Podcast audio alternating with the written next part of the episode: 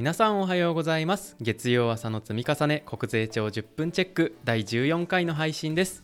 先週に引き続き消費税インボイス制度をテーマにお話しいただいております。ポッドキャストネームスムリンさんメッセージのご投稿ありがとうございました。それでは早速本編参りましょう。どうぞ。おはようございます。税理士の村木です。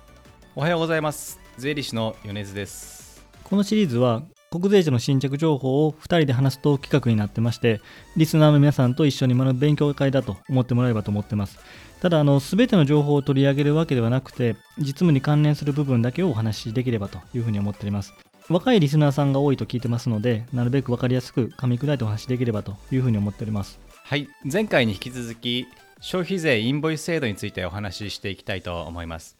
今回は冒頭から税計算のカンペが出ていますのでこちらからいきたいと思います。リスナーさんからの投稿ですね。ありがとうございます。ポッドキャストネームスムリンさん。インボイス制度において EDI 取引であれば取引単位で消費税の波数処理ができるのに紙の請求書では明細単位で波数処理ができなくなります。今後は請求書単位しか波数処理を認めないためシステム上多大な困難が予想されます。円滑な導入に向けて波数処理のこだわりはなくしていただきたいと思いますがいかがでしょうかと。そういったあのメッセージをスムリンさんからいただきました。あの波数処理のところにま着目されるあたり、まあ、スムリンさんの実務上、まあ、おそらく企業経理の方なのかなと思いますけれども非常にレベル高い質問だなと思いましたけど村木先生いかがでしたそうですね。まああの波数処理のこだわりはやめてくれという話まあ、おっしゃる通りだと思いますけどあのここでこう言っても変わるもんじゃないので、まあ、受け入れるしかなくてですね、はい、ただあの波数処理の話は誤解がある部分があるのは請求書がインボイスだっていう決めつけされてることが多いと思うんですだからインボイスってあくまで例の6要件というか6個の項目が書いてるものもしくは複数合わせて書いてることになるものをインボイスというわけであって例えばまあ、システム上の問題も非常に絡んでくるので難しいですけど、まあ、波数処理の問題でこういうふうにしたいというのであれば、その波数処理がそうなるものをインボイスにしてしまえばいいと思うので、例えば納品書に全部インボイス番号とか書いてしまって、6項目書いてしまって、えー、納品書をインボイスにしてで、そこの波数処理の合計を請求するっていうふうにすれば、別に何でも問題もないはずなので、まず何をインボイスにするのかっていうのは、このインボイス制度の対策というか取り組みにあたって非常に重要な論点だなと僕は実務してと思いますね。深いですねあの何をインボイスにするかというのは、まあ、確かに請求書に決まってるわけではなくて例の6要件を満たしていれば、まあ、納品書であったりとかっていうのもできるというところから、まあ、考え直してもちょっと時間があのだんだんシステム開始を伴うと時間がなかなかないかもしれないけれども今のご質問の趣旨からするとでもそれもありかもしれないですよね。うん、あの確か税務通信の3694号3月7日号なんですけど酒税局の方とデジタル庁の方の対談の記事があるんですけどね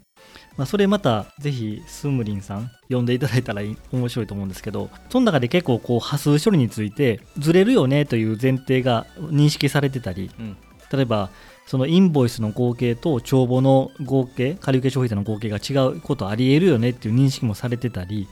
でもその違うのはこういうふうにしたら調整できるんだよみたいな説明もされてるので、うん、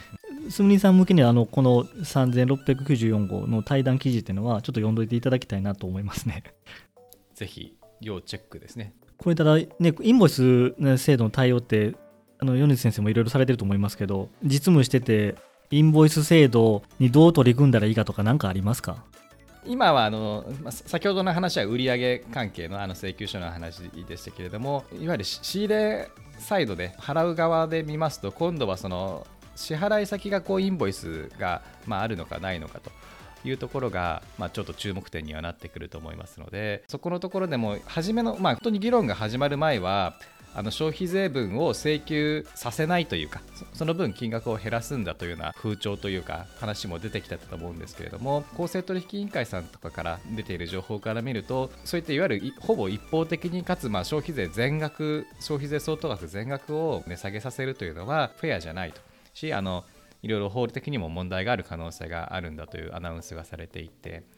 でなので、まあ、あの当然その免税事業者さんも免税事業者さん側であの負担している消費税があるのだから、まあ、その分ぐらいはまあの回収させてあげないと難しいですよねとでしかもそれをまあ片方発注者が一方的に決めるのではなくて、まあ、双方のコミュニケーションした上で取引価格の改定等をしていく必要があるんだというような趣旨の発表が出ていました。そこら辺の値決めの話というか免税事業者さんに対して、まあ、どういうふうに今後取り扱いをしていくのかというところは結構大きなポイントになるかなと思っています。うん、そうですね。あとその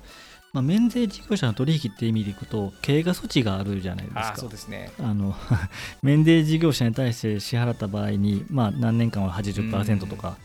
あれの管理をどうするかっていうのはちょっと今私の周りでは結構問題になってきてて。そこまで対応って今間に合ってますか？いや正直あのシステマチックにはあの全然できてはいなくてあのまあ、おそらく会計ソフト側ではあの税区分がもう1個増えるんだと思います。あなるほどインボイスなしの課税仕入れみたいなのができるんだと思いますし、あとそうすると、あの本当、出口の経理事務っていう意味では、仕分けを切るっていう意味では、インボイスありなしと課税仕入れをこう掛け算のようにジャッジをしていくと。いうのになるのかなと思いますあんまりまあある意味私管理っていうところまでは考えられてないです。こうなんかもう少し管理していくような方法とかっていろいろお考えなんですか？村木先生の方多分皆さんもされていくんだと思いますけど今の取引先がどこが免税事業者のままなのかとかチェックしてじゃあその免税そこの取引先との請求書をこう分けてっていう話だと思いますけど例えばその免税事業者が急にインボイス対応してきたり逆にインボイス対応してたとか急に免税になったりした時にどうやってチェックするのかなと思ったんですよね。そうですよね。あのまあ非インボイスからインボイスになった場合には多分まあそっかでもよく見てないと分かんないですもんね。思い込みがあの、ね、あるといけないですけど、うん、一応乗ってくるはずだし、まあ、まあ、逆もまたしかりなはずですよね。そっちの方がさらに見つけるの大変だと思いますけど、いつの間にかインボイス番号消えてるみたいな、なんだそれみたいな。まあ、国税側からするとね、あの一応情報をアップしてるんで、そこで確認しなさいということだと思いますけど、はい、うんそれは無理ですよね。ねまあ、実務がどこまで対応できるのかという、で大体こういう話してると、経理の方から我々に文句が飛んでくるんですけど。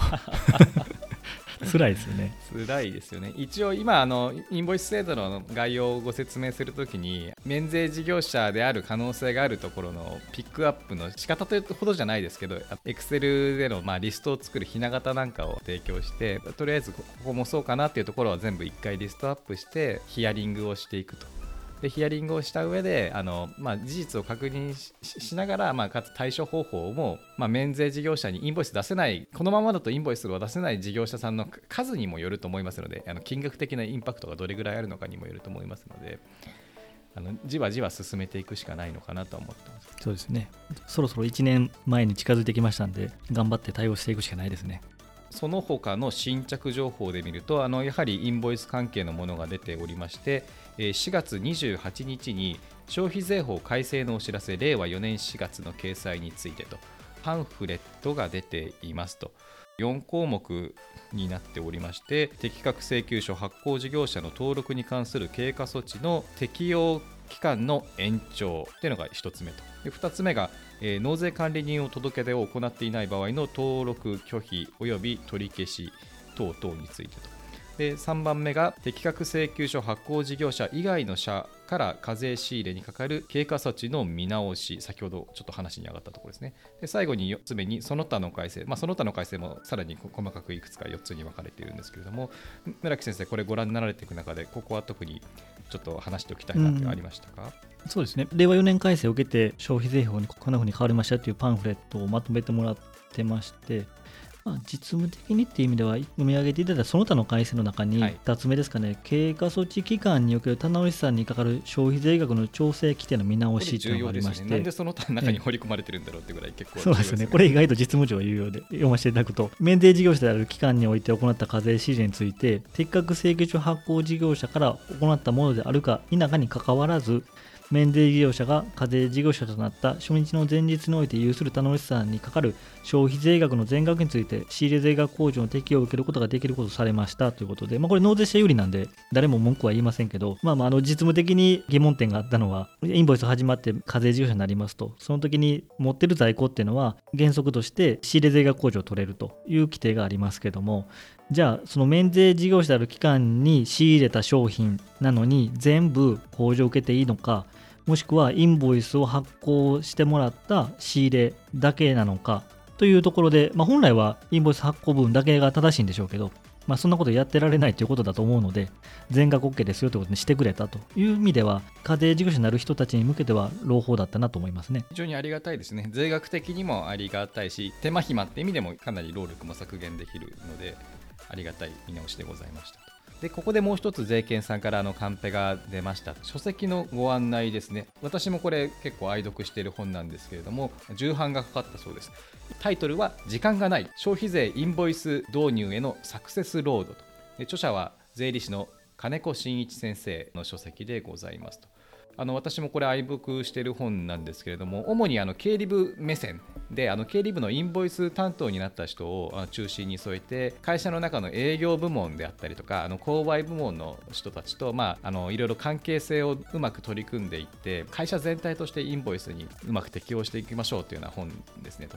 私もあの昔会社で経理部でいたのであのよくわかるんですけれども経理部の方からあのいろいろ営業部門であったりとか購買部門の方にお話をしようと思ってもそれあんたの仕事でしょと。俺たちもいつも乗るまで忙しいんだからあの経理の方でうまいことやっといてよみたいなのがみんな会社そういうもんじゃないと思いますけれど、まあ、そういう雰囲気もちょっとあると。でそれを前提としてあの経理部の人としてはあのどのように相手の方にあの社内のあのチームメンバーの方にあの責任感とゴール意識を持って取り組んでもらうのかみたいなそういう